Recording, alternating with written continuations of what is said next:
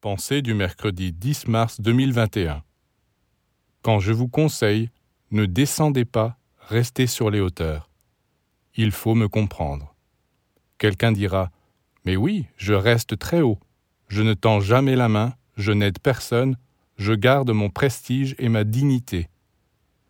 Non, ce n'est pas ainsi.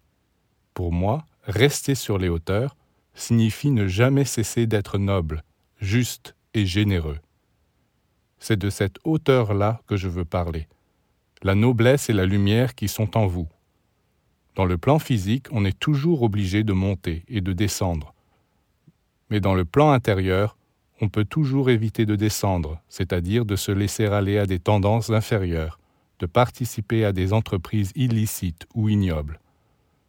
Ne prenez donc jamais pour modèle ces gens hautains, inaccessibles et durs, qui ne veulent pas s'abaisser à tendre la main. Prenez plutôt l'exemple du soleil. Il descend jusqu'à nous, nous chauffe, nous éclaire, nous envoie ses messages, son âme, son amour. Il nous donne sa vie, mais lui-même reste éternellement dans les hauteurs.